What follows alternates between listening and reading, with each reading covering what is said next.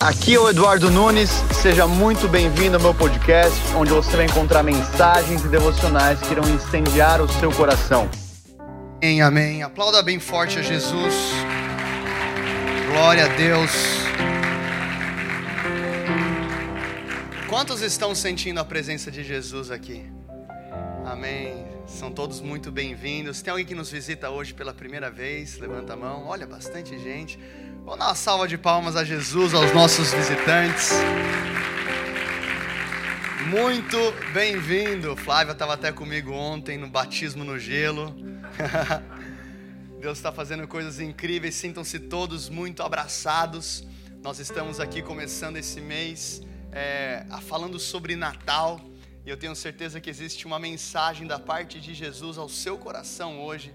E enquanto eu, eu vinha para cá, nesse culto de domingo, é, eu e o meu filho no carro, a minha esposa ficou com a minha filhinha de dois meses e pouquinho em casa, e eu comecei a simplesmente agradecer a Deus. Você já teve aqueles momentos que você começa a agradecer a Deus é, é, pela tua casa, pela comida, talvez pelo teu time que ganhou? e aí você começa a falar assim: Deus é tão bom. Quem que realmente sente a bondade de Deus aqui essa manhã? E aí eu comecei a lembrar que, cara, faz apenas cinco meses que nós estamos aqui. Na verdade, estamos entrando é, hoje, agora, nesse culto de domingo, no nosso quinto mês como igreja física. Você pode dar uma salva de palmas a Jesus por aquilo que Ele tem feito. E eu comecei a falar, Deus, o Senhor é tão bom. Nós viemos aqui e o Senhor trouxe uma família, o Senhor trouxe pessoas apaixonadas por Jesus. Vira para a pessoa do seu lado, dá um sorriso e fala assim: Você é apaixonado por Jesus? Agora, o outro lado, a pessoa que você ignorou fala assim: Você também. E, e, entrando aqui nesse salão, comecei a ver cada um que Deus trouxe a dedo, e me veio aquele sentimento de: Jesus, muito obrigado. Eu não posso começar a, a, essa série de Natal, nós estaremos aí os próximos três cultos falando sobre Natal, sem falar da bondade de Deus. E enquanto eu orava por esse culto de domingo, eu senti o Senhor falando: diga à igreja que essa manhã eu estou ressuscitando sonhos. Diga à igreja que essa manhã eu estou ressuscitando sonhos. Eu não sei quanto tempo você está esperando por um sonho.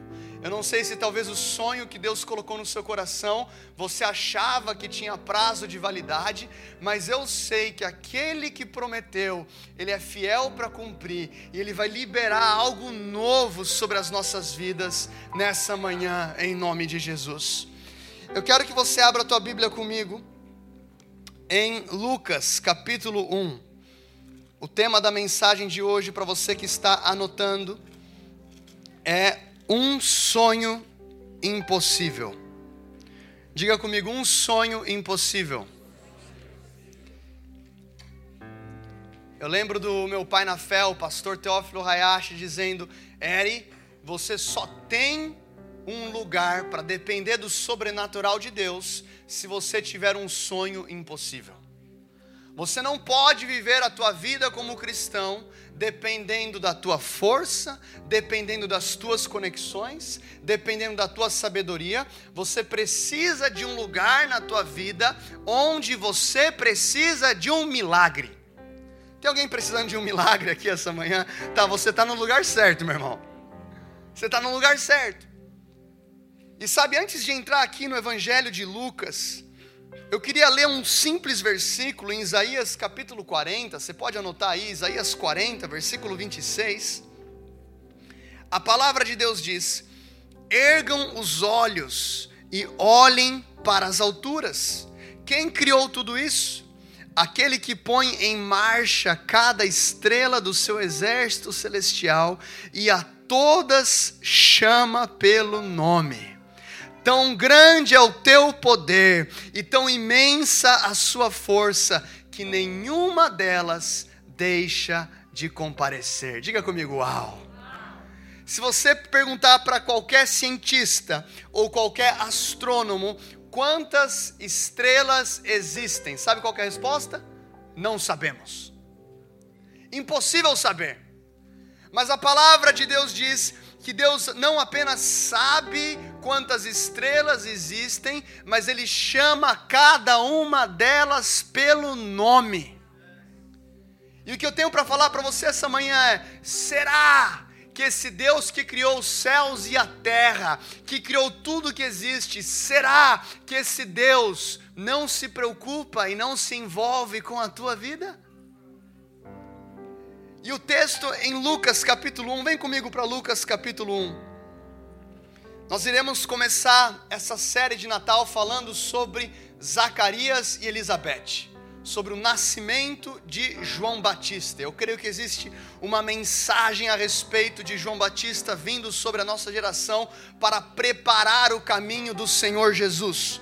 E a palavra de Deus diz no versículo 5: Existiu no tempo de Herodes, o rei da Judéia, um sacerdote chamado Zacarias, da ordem de Abias, e cuja mulher era das filhas de Arão, e o seu nome era Isabel e ambos eram justos perante o Senhor, andando sem repreensão em todos os mandamentos e preceitos. Eles não tinham filhos, porque Isabel era estéril, e ambos eram avançados em idade. E aconteceu que, exercendo ele o sacerdócio diante de Deus, na ordem da sua turma, segundo o costume sacerdotal, coube-lhe em sorte entrar no templo do Senhor para oferecer incenso e toda a multidão do povo estava fora, orando a hora do incenso. E um anjo do Senhor lhe apareceu, posto em pé, à direita do altar do incenso. E Zacarias, vendo, turbou-se e caiu sobre ele o temor. Mas o anjo lhe disse: Zacarias, não tenha medo, porque a tua oração foi ouvida, e Isabel, a tua mulher, dará luz a um filho, e lhe porás o nome de João, e terás prazer e alegria, e muitos se alegrarão no seu nascimento. Porque será grande diante do Senhor, e não beberá vinho e nem bebida forte, e será cheio do Espírito Santo, já desde o ventre da sua mãe e converterá muitos dos filhos de Israel ao Senhor, o seu Deus, e ele irá adiante dele no espírito e em virtude de Elias, para converter os corações dos pais aos filhos e os rebeldes à prudência dos justos, com o fim de preparar ao Senhor um povo bem disposto. E disse então Zacarias ao anjo: Como saberei disso? Pois eu já sou velho e a minha mulher é avançada em idade. E respondendo o anjo disse: Eu sou Gabriel, que assisto diante de Deus, e eu fui te enviado a falar-te dessas alegres notícias. E eis que ficarás mudo, e não poderás falar até o dia que essas coisas acontecerem, porquanto não crestes nas minhas palavras, que em seu tempo, diga, diga comigo, em seu tempo, se hão de cumprir. E o povo estava esperando Zacarias e se maravilhava de tanto tempo que ele demorava no templo. E saindo ele, não lhes podia falar. Entenderam que tinha tido uma visão no templo e falava apenas por acenos e ficou mudo. O primeiro ponto que eu tenho para você que está anotando é o seguinte: uma luz nasce nas trevas. Escreva isso: uma luz nasce nas trevas.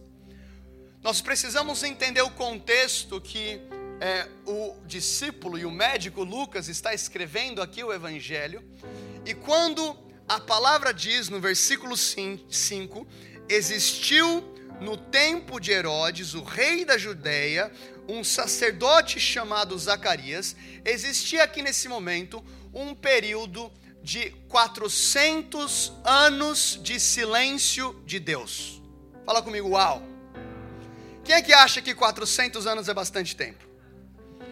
O Joshua ele está com uma mania de falar assim, papai, quando eu tiver 41 mil anos, eu vou conseguir. Falei, isso aí, filho, já está pensando em eternidade. Agora, 400 anos. Quem que, quem que já esperou por uma promessa por um ano? Quem que já esperou por uma promessa de Deus por cinco anos? Levanta a mão. Tá. Quem que já esperou por uma promessa ou está a esperar por dez anos? Levanta a mão. Quem que é como eu, que você passa uma semana sem sentir a presença de Deus e fala assim: Deus, tem alguma coisa de errado comigo? Deus, aonde que está o pecado? Deus me mostra. Deus, eu rasgo as minhas vestes. Uma semana. Quem que já passou por isso por duas semanas sem ouvir a voz de Deus? Três semanas, alguém? Levanta as duas mãos. Um mês, levanta aí o pé também. 400 anos. Deus, fala conosco. Deus, fala conosco. Um silêncio brutal. Por 400 anos. E aí a palavra diz que é, é, algo muito interessante é que eles não tinham filhos porque ambos eram avançados em idade. Você já parou para pensar que às vezes o diabo quer falar para você que aquela promessa ela tá velha demais para acontecer na sua vida? Talvez você veio para cá esse culto com algumas promessas no teu armário, mas você nem acredita nelas porque você acha que essas promessas estão velhas demais. Tem alguém nessa condição aqui? você acha que tem uma promessa que está no prazo de validade, e aí a palavra fala aqui, então, Isabel ou Elizabeth era, é, e, e Zacarias eram velhos, aí além de serem velhos, ela era estéril. Meu irmão, se você entende o cenário aqui, é um cenário um pouco adverso. Tá 3 a 1, 3 a 0 para o inimigo. 400 anos de silêncio. Eles são velhos, ela é estéril, é, quem reina aqui era Herodes, que era um rei ímpio, que era um rei que, que oprimia Israel. E aí, de repente, a palavra de Deus diz o seguinte, lá no versículo 8, lá no versículo 8, a palavra diz: Aconteceu que, exercendo ele o sacerdócio perante Deus na ordem da sua turma. Eu quero falar algo para você aqui. Seja fiel. Seja fiel. Talvez você não esteja vendo a promessa, talvez você não esteja a sentir a promessa, talvez você não consiga visualizar a promessa, talvez você não vê nem a pequena nuvem. Ah, Deus, se ao menos eu visse a pequena nuvem do tamanho da mão de. Não, talvez você não veja essa nuvem. Agora, independente daquilo que está acontecendo na tua vida, eu quero falar para você, nesse mês de dezembro, enquanto nós estamos finalizando esse ano, que Deus fez tantas coisas, onde Ele protegeu a tua vida, onde Ele protegeu a tua família, onde Ele te encontrou, continue fiel quando tudo não dá certo, quando aparentemente tudo está dando errado. Nós vemos que Zacarias Zacarias, ele continuou sendo fiel e constante no meio do silêncio de Deus, no meio da sua da esterilidade da sua mulher, avançados em idade, no meio de uma opressão do inimigo, ele continuou. E o meu dilema com a nossa geração é que nós somos muitas vezes movidos por sentimentos. Ah, eu estou sentindo feliz. Ah, então eu vou adorar. Ah, não estou sentindo, eu não vou adorar. Meu irmão, o fundamento da tua e da minha adoração não pode ser o sentimento, não pode ser aquilo que eu vejo, não pode ser aquilo que eu espero, não pode ser uma bênção. É necessário ser por fé. O justo viverá pela fé. O justo viverá pela fé. E Deus está levantando a nossa igreja como uma geração de Zacarias uma geração que vai constantemente estar em oração, uma geração que vai constantemente estar na presença de Deus, uma geração que vai constantemente estar trazendo ao Senhor. Sabe, eu quero falar para você, talvez você acorde amanhã e você vai pegar a tua Bíblia. Eu quero declarar isso, cara, a glória de Deus e a presença do Espírito Santo vai invadir a tua casa. E você vai começar lá a ler e chorar. Sabe aquele de devocional que você faz que está ungido? Você está assim, Deus, oh. tipo, Deus, esse devocional aqui eu tô, tá fogo. Agora, quem também tem aqueles devocionais que fala assim, meu Deus do céu. Tipo, o Senhor é meu pastor e nada me faltará, Ele me faz descansar em passos verdes. Sim, Deus abençoa, Senhor, abençoa esse dia, amém. Tem uma frase do Bill Johnson que eu gosto muito. Ele fala o seguinte: Muitas pessoas chegam para ele dizendo, mas Bill, eu não lembro aquilo que eu li na semana passada. Eu não lembro aquilo que eu li na semana retrasada. E ele responde dizendo: eu também não lembro o que eu comi na terça-feira passada, mas o que eu comi na terça-feira passada me trouxe até aqui aquilo que eu me alimentei na terça-feira passada me trouxe energia para chegar até aqui. Zacarias nos ensina uma coisa: independente da escuridão, independente das trevas, independente da esterilidade, talvez o teu ventre espiritual não esteja apto para gerar a promessa que Deus tem para você, mas independente de tudo isso, permaneça, seja fiel, ainda que a figueira não floresça e que não haja fruto na vide, pode faltar o alimento, todavia eu me alegrarei no Deus da minha salvação. Zacarias permaneceu. Chacoalha aí o crente do tela e fala assim: meu irmão, se você desistir, eu te puxo de volta. Você tem que estar cercado, cara. Eu lembro do pastor Teófilo falando para mim assim: Eri, você tem que se cercar de pessoas que amam Jesus tanto, tanto, tanto, que só de você pensar em se desviar, você vai falar assim: cara, eu vou ter que explicar para o Marcelo. Eu vou ter que enganar o Paulão. Não é fácil. Quer saber? Eu vou ficar mesmo. Sabe por quê? Porque existe algo quando nós permanecemos juntos em unidade.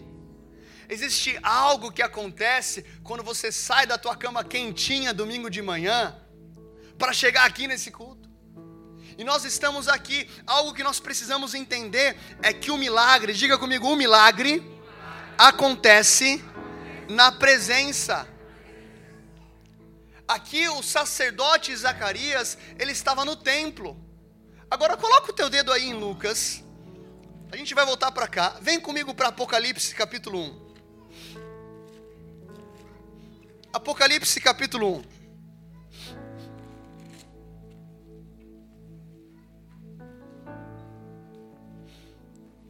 Versículo 5. A palavra de Deus diz: E de Jesus Cristo, que é a fiel testemunha, e o primogênito dos mortos, e o príncipe dos reis da terra, a Ele que nos amou e nos lavou dos nossos pecados em seu próprio sangue. Se você foi lavado no sangue de Jesus, faz um barulho onde você está.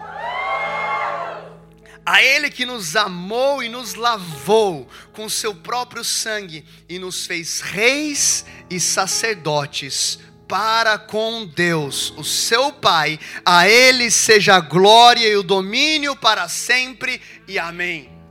Ah, pastor, mas você está falando aí de Zacarias, que era um sacerdote, nessa transição, nesse período de 400 anos de silêncio, até o Senhor falar novamente? Sim, sim, ele era um sacerdote, mas sabe de uma novidade? Você, na dispensação da graça, eu e você somos sacerdotes de Deus. O que, que isso significa? Significa que o véu foi rasgado de cima a baixo, o véu que nos separava da presença de Deus foi rasgado, e agora eu e você temos liberdade de entrar no Santo dos Santos.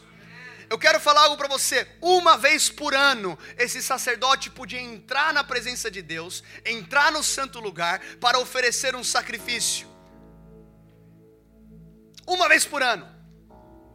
E você não tem uma vez por semana, você não tem um link por semana, você pode habitar na presença do Deus Altíssimo, porque você foi lavado no sangue do Cordeiro, e agora, através do sacrifício de Jesus, você pode simplesmente habitar, habitar na presença de Deus.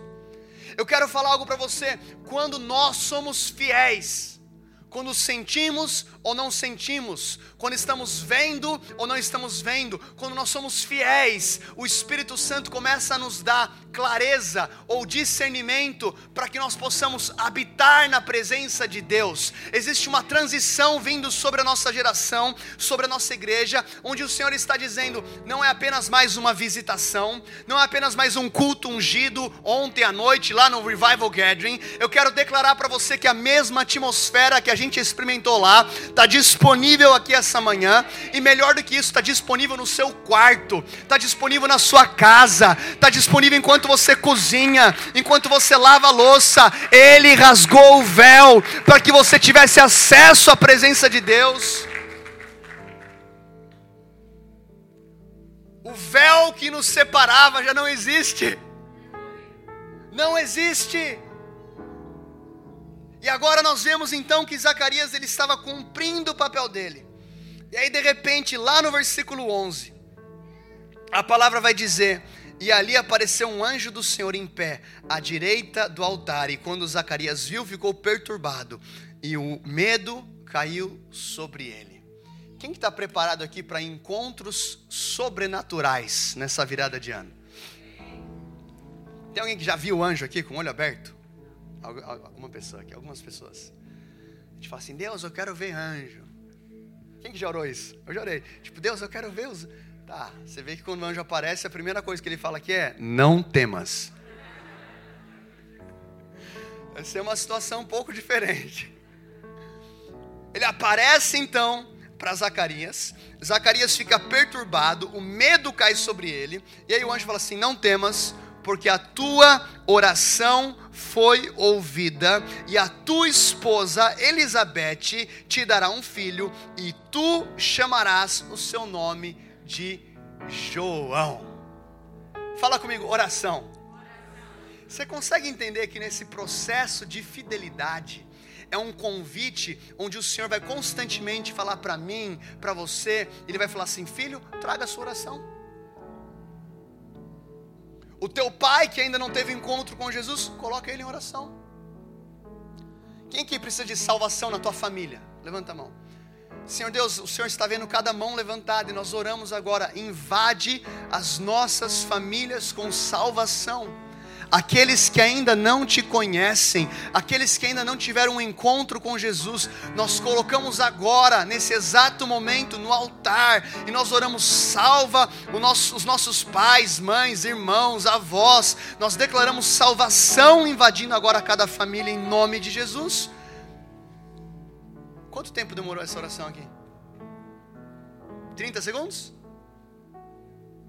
20 segundos? É uma oração.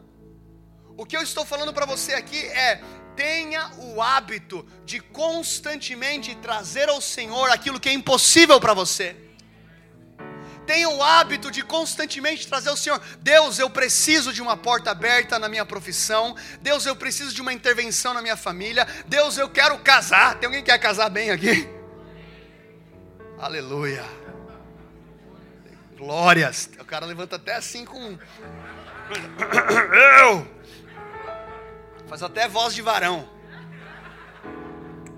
Deus quer te ungir, amém. Deus quer te abençoar, amém. Deus quer te dar intimidade, amém. Deus quer que você case, aleluia. É de, o cara até se converte. O que, que eu estou falando para você aqui? Traga ao Senhor as suas impossibilidades. Se você não está trazendo ao Senhor as suas impossibilidades, eu estou falando para você, você está perdendo tempo. Traga ao Senhor. Deus, eu preciso de um milagre nessa área. Faz uma lista. Existem muitos avivalistas que eles tinham uma lista de oração. Eu preciso de um milagre nessa área. Salva fulano, salva esse aqui. Eu, eu já estou orando, Deus é, é, levanta aqui em Lisboa, usa Zion se for preciso, uma escola de crianças, uma escola bilíngue com princípios cristãos, onde nós vamos colocar as crianças e as crianças crescerão como avivalistas para essa nação. Imagina, cara, você coloca o teu filho na escola e ele volta da aula e fala assim: Papai, a aula foi muito boa hoje, como que foi? Ah, a gente estava aprendendo matemática e o professor parou e a gente começou a orar no espírito. Quem é que acha que isso é um sonho impossível? É esse sonho que Deus quer pegar e falar assim: agora eu peguei uma plataforma chamada impossibilidade. Uau!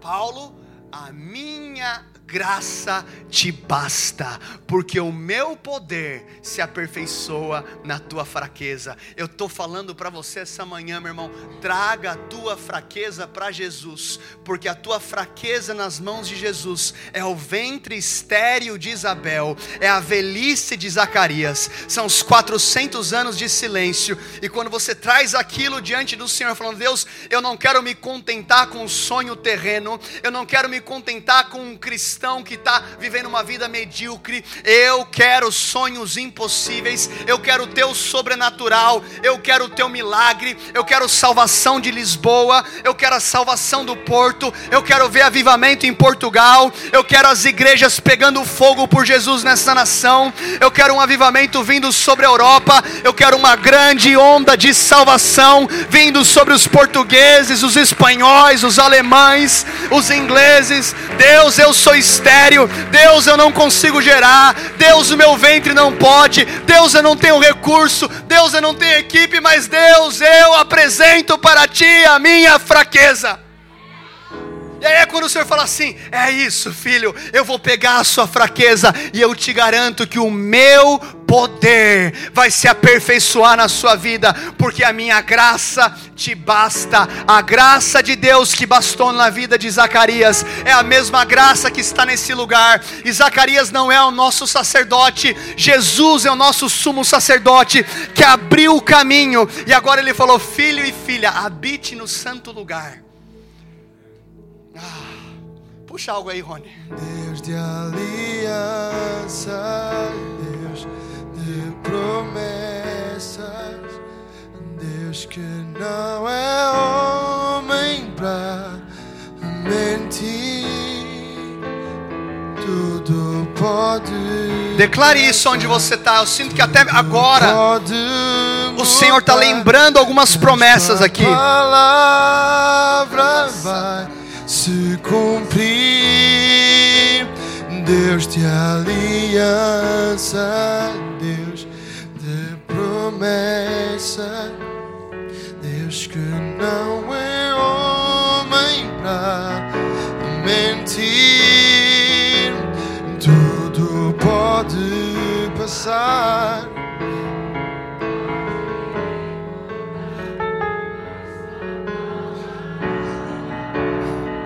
Se cumprir.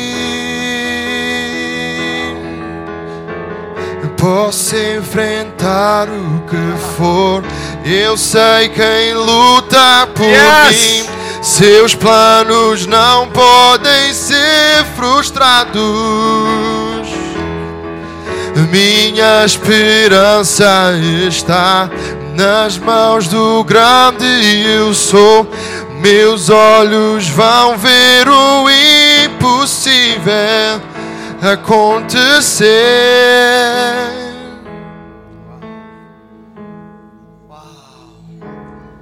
Obrigado, Espírito Santo.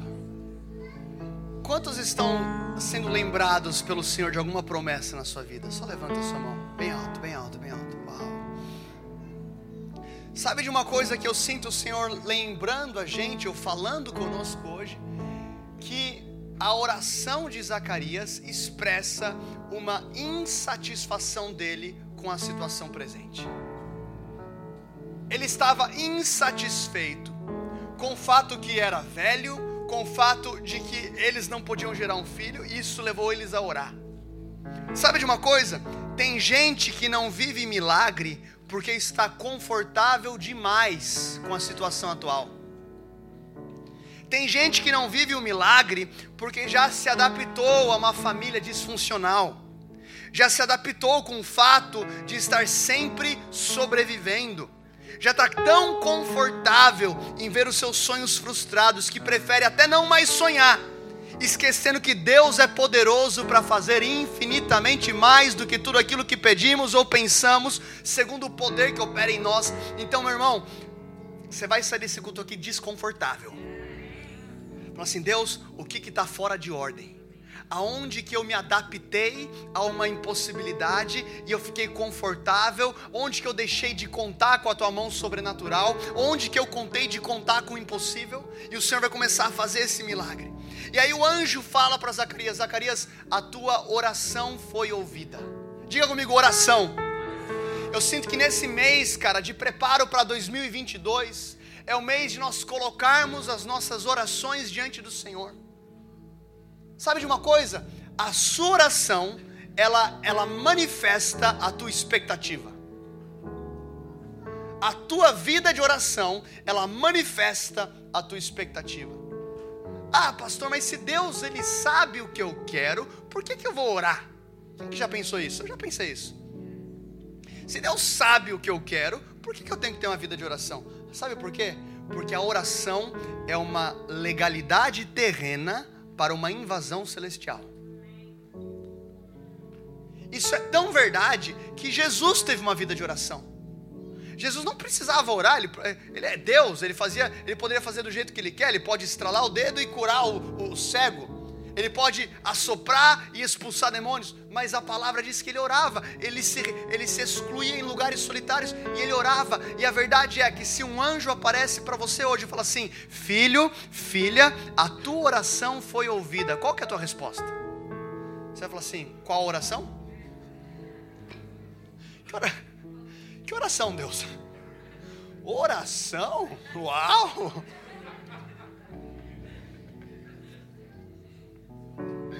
Ou seja, Zacarias, ele passa um tempão colocando diante do Senhor as suas necessidades, e de repente o anjo aparece e fala assim: Zacarias, o Senhor ouviu a sua oração, e agora, meu irmão, é a hora de dar aquele brado. Você está entendendo? Se um anjo aparece para você e fala assim: Filho, filha, deixa eu te contar um segredo.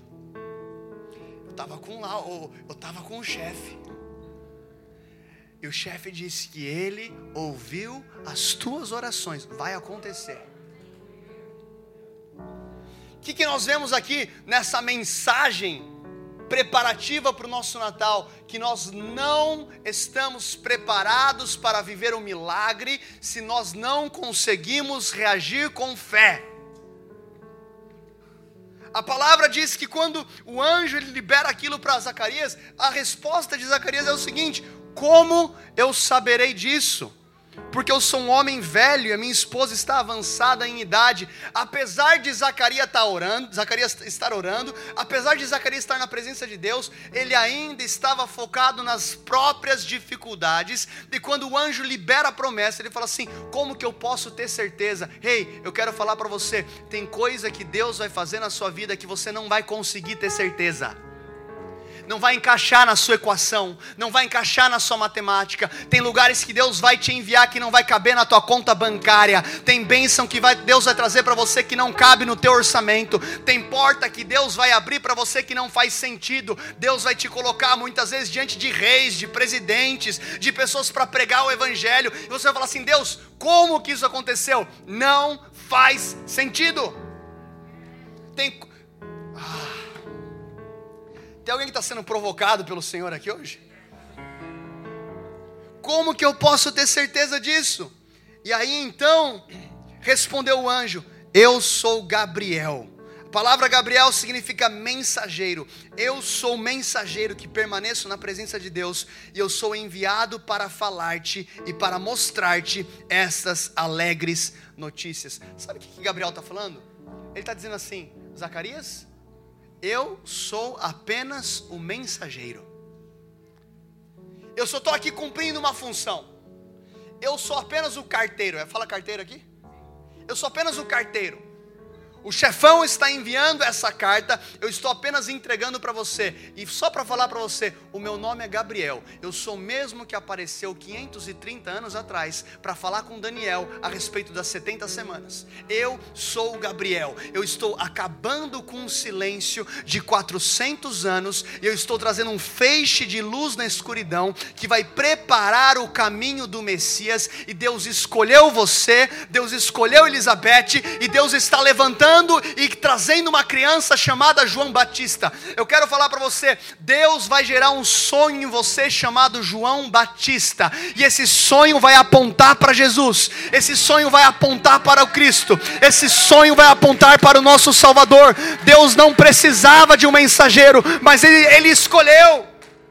Você acha que Deus precisava de um mensageiro? Deus não precisava de João Batista. Deus não precisava de Zacarias. Deus não precisa de Elizabeth. Deus te ama, mas Ele não precisa de você. Isso tira um pouco a gente do nosso do, do, do centralismo gospel. É tudo, é tudo sobre você. Não, não é tudo sobre você. Deus te abençoe.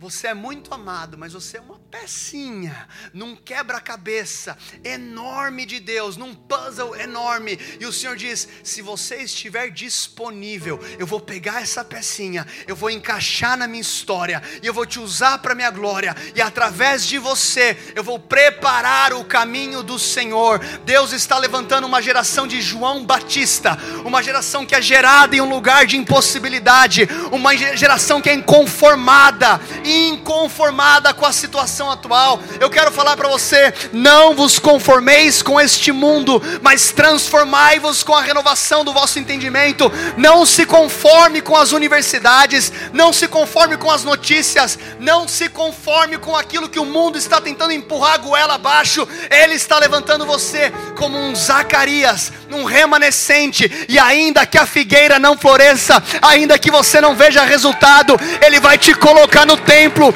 e uma hora ou outra o sobrenatural acontece, e ele vai falar: Filho, filha, a tua oração foi ouvida. Mas como que eu posso saber disso? Eu sou Gabriel, eu estou sempre na presença de Deus. O Senhor me enviou para trazer essa alegre notícia, mas porque você não creu, ficarás mudo. Antes do milagre, Deus quer ajustar as nossas palavras. Ele vai começar, ele vai começar a falar contigo. Quais são as palavras que você não pode mais falar? Eu não posso, eu não consigo, nunca deu certo, vai ser sempre assim, eu não tenho unção. Na minha família sempre foi assim, aconteceu com meu avô, meu, meu pai, minha mãe, vai acontecer comigo? Não, ele está quebrando isso. Ele está quebrando um conformismo com as nossas palavras. Eu creio que nesse mês de dezembro, enquanto nós preparamos, cara, para aquilo que Deus vai gerar em nós e também aquilo que vai acontecer no ano que vem, o Senhor está dizendo: Eu estou ajustando a tua boca para profetizar o impossível.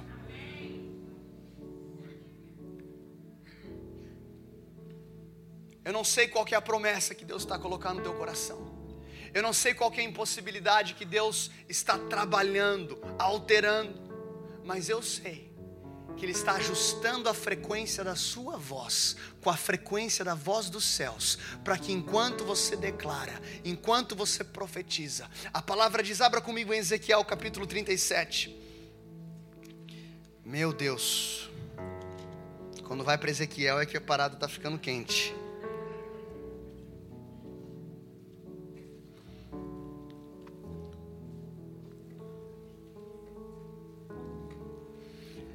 A mão do Senhor estava sobre mim e me carregou para fora no espírito do Senhor e me pôs no meio de um vale que estava cheio de ossos. E me fez passar ao redor deles, e eis que eram muitos no vale aberto, e eis que eles estavam muito secos. E ele me disse: Filho do homem, podem esses ossos viver? E eu respondi: Senhor, Deus, tu sabes. E novamente ele me disse: Profetiza sobre esses ossos e diz-lhes: Ó vós, ossos secos, ouvi a palavra do Senhor. E assim diz o Senhor a esses ossos: Eis que eu farei com que o fôlego entre em vós, e vivereis. E eu colocarei tendões sobre vós, e farei crescer carne sobre vós, e vos cobrirei com pele, e porei fôlego entre vós, e vivereis, e sabereis que eu sou o Senhor. E então eu profetizei como havia sido ordenado, e enquanto eu profetizava, diga comigo, enquanto eu profetizava Enquanto eu profetizava, houve um ruído, e eis que uma agitação, e os ossos se juntaram, cada osso ao seu osso, e quando eu contemplei, eis que os tendões e a carne vieram sobre eles, e a pele os cobriu por cima, mas não havia o fôlego. Então ele me disse: profetiza ao vento, profetiza, filho do homem, e diz ao vento: assim diz o Senhor: vem dos quatro ventos, ó fôlego, e respira sobre esses mortos, para que eles possam viver. Então eu profetizei profetizei como ele me havia ordenado, e o fôlego veio sobre dentro deles, e eles viveram, e eles se levantaram sobre os seus ossos, sobre os seus pés, e um grande exército foi formado. Aleluia! Como que Deus alterou esse vale de ossos secos? Através da proclamação. Ele poderia ter feito sozinho, mas ele encontra um homem, um profeta. Ele encontra um homem chamado Ezequiel. Ele fala assim: Ezequiel, esses ossos podem voltar a viver?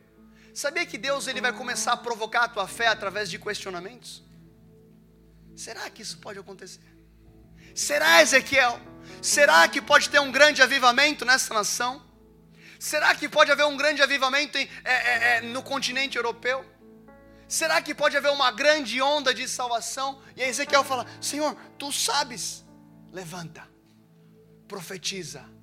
E Ezequiel começa a profetizar, e a palavra diz: Enquanto eu profetizava. Tem coisas que vão começar a ser agitadas na tua vida no âmbito espiritual, enquanto você coloca para fora a declaração profética daquilo que Deus liberou sobre você. Enquanto você coloca para fora aquilo que parece impossível. Nesse momento aqui, era para Zacarias falar: Glória a Deus, até que enfim eu tenho orado, mas ele duvidou. E gente fala assim: Olha, você vai ficar mudo. Até o momento que o anjo, que, que ele nascer e o nome dele será João. Fala comigo, João. E é interessante, vamos voltar agora para Lucas. Tem algo muito interessante no nascimento de João Batista.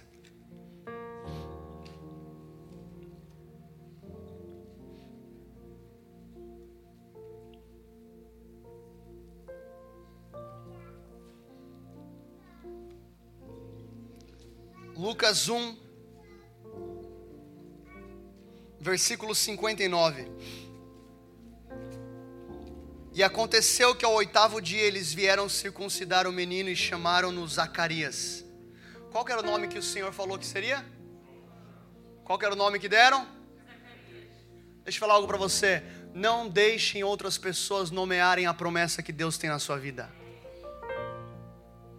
Não deixe com que outras pessoas coloquem um tag, uma palavra, um nome, uma identidade naquilo que Deus falou para você que é para você, a promessa é para você, é para você. Não terceirize as suas promessas. Não entregue a terceiros aquilo que Deus confiou em você. Você precisa, nós precisamos, como uma geração, sermos bons sacerdotes da promessa, bons mordomos da promessa. E aí, só que Zacarias não podia fazer nada, por quê? Porque ele não podia falar. Vamos voltar para o texto aqui. E respondendo a sua mãe, disse: Não, mas ele será chamado de João. Eles disseram: Não há ninguém na tua parentela que se chame por esse nome. E eles fizeram sinais ao pai, como queria que o chamasse.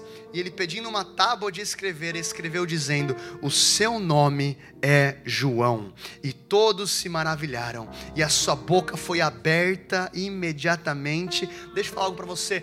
Deus vai abrir a tua boca para profetizar quando você entrar na concordância com aquilo que o céu está falando. Quando você fala o que o céu fala, o céu vem na tua retaguarda. A boca estava fechada, mas quando ele escreveu, o nome dele será João, a boca foi aberta. Deus está abrindo a boca de alguém aqui essa manhã, falando: é hora de profetizar, é hora de falar, não é hora de você segurar mais. Ele está tirando uma mordaça da nossa geração para proclamar a bondade do Senhor. E a sua boca foi aberta imediatamente, soltou-se a sua língua, e ele falava, louvando a Deus, e veio o temor sobre todos os que moravam ao redor, e todos os dizeres foram divulgados ao longo de toda a região montanhosa da Judéia, e todos os que ouviam os colocavam no seu coração, dizendo: Que tipo de criança será essa? E a mão do Senhor estava com ele. Aleluia. Você pode dar uma salva de palmas a Jesus?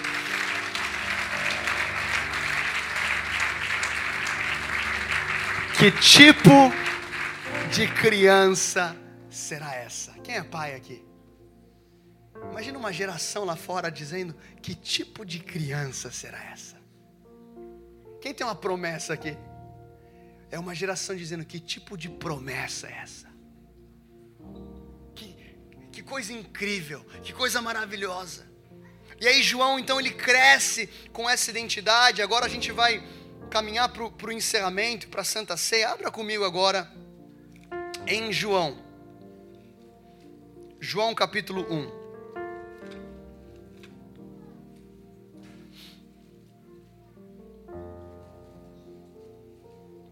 Versículo 19. Passam aqui alguns anos e João começa o seu ministério. E aí a palavra vai dizer.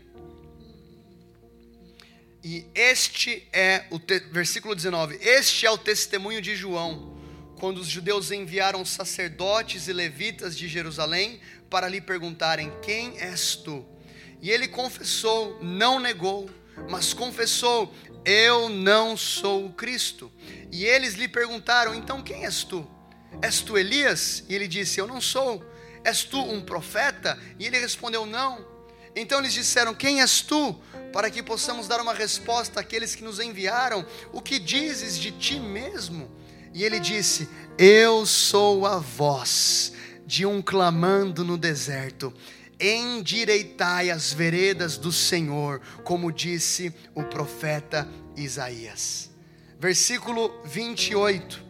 E essas coisas aconteceram em Betânia, além do Jordão, onde João batizava. E no dia seguinte, João vê Jesus vindo até ele e disse: Eis o Cordeiro de Deus que tira o pecado do mundo. Repita isso comigo: Eis o Cordeiro de Deus que tira o pecado do mundo. Nós vemos que João foi extremamente fiel com aquilo que lhe foi delegado. Vem uma geração e começa a perguntar: Cara, você é Elias? Você é Jeremias? Você é um profeta? E ele fala: Não, não sou, não sou, não sou. Deixa eu falar algo para você. As pessoas vão tentar colocar uma identidade em você, e se você não tiver convicção daquilo que o Pai diz ao teu respeito, você vai ser é, enjaulado, enrotulado. Mas João Batista tinha a certeza de que ele não era Elias, ele não era Jeremias, ele não era um profeta, ele era João, ele era aquilo que o anjo havia falado para Zacarias. Ele fala: Eu sou apenas a voz, eu, sou, eu só estou apontando para Jesus. Jesus, eu sou a voz daquele que clama no deserto. E aí de repente João estava batizando lá na Jordânia.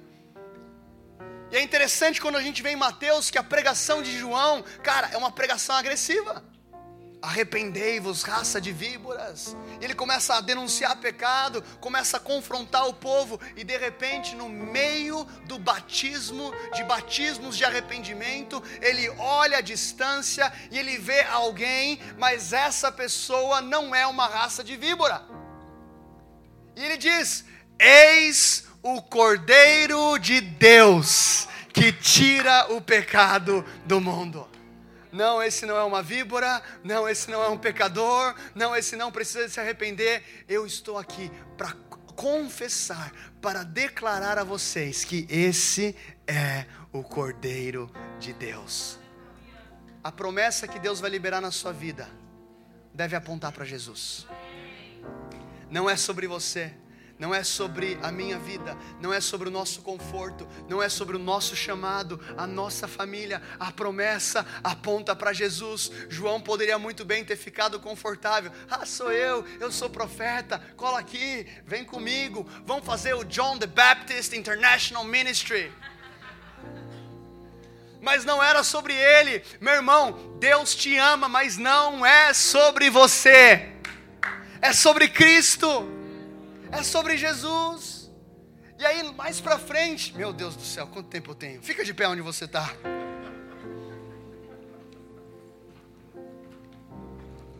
A banda pode subir aqui. João capítulo 1, ainda João 1, versículo 36 ou 35. No dia seguinte, João estava novamente com seus dois discípulos e olhando para Jesus enquanto ele caminhava, disse: Eis o Cordeiro de Deus. E os discípulos, uau, os discípulos ouviram falar e seguiram a Jesus. E Jesus então virou-se, vendo que os seguiram, disse: O que buscais? E eles disseram: Rabi, que traduzido significa mestre, onde tu moras? E ele disse: Vinde e vereis. E eles foram e viram onde morava e permaneceram com ele aquele dia, porque era cerca da hora décima. Versículo 37. Os dois discípulos o ouviram falar e seguiram a Jesus. Olha que interessante. João Batista era tão humilde. João Batista era tão quebrantado. João Batista era tão simples. Que quando os, teus, os, os próprios discípulos de João Batista olham para Jesus, João Batista diz: Ó, oh, esse é o Cordeiro de Deus. E aí a palavra diz que os discípulos de João Batista, eles deixam João Batista e começam a seguir Jesus. E não tem um incômodo, não tem um problema não tem uma dificuldade, por quê? Porque João entende que não é a respeito dele, e aí depois mais para frente as pessoas começam a falar: João, mas a galera que era batizada com você está indo ter com Jesus, e agora a nossa igreja está diminuindo, e a igreja de Jesus está crescendo. Sabe o que, que ele fala? Convém que ele cresça e que eu diminua. Convém que ele cresça e que eu diminua. Convém que ele cresça e que eu diminua. Convém que ele cresça e que eu diminua. Essa promessa impossível que Deus vai gerar na sua vida vai apontar para Jesus. E Jesus será engrandecido. Jesus será glorificado através da tua vida. Só abre as tuas mãos agora onde você está. Fecha os teus olhos. Antes de entrarmos nesse momento de ceia, eu quero que você pergunte ao Espírito Santo: qual é a promessa que Ele quer trazer à vida essa manhã?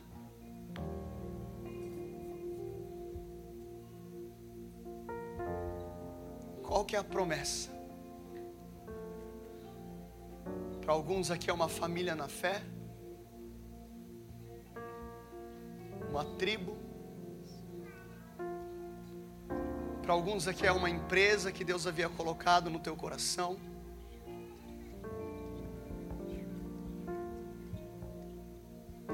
Tem alguns aqui que Deus chamou você para investir no campo missionário. Você tem um sonho de levantar recursos para isso. Talvez a promessa é sobre a tua casa, sobre a tua família.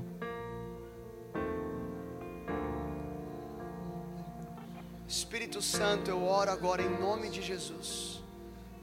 Que o Senhor venha trazer vida às promessas. Assim como o Senhor encontrou João Batista, levantou João Batista para apontar o caminho do Senhor. O Senhor tem total liberdade aqui no nosso meio, em nome de Jesus.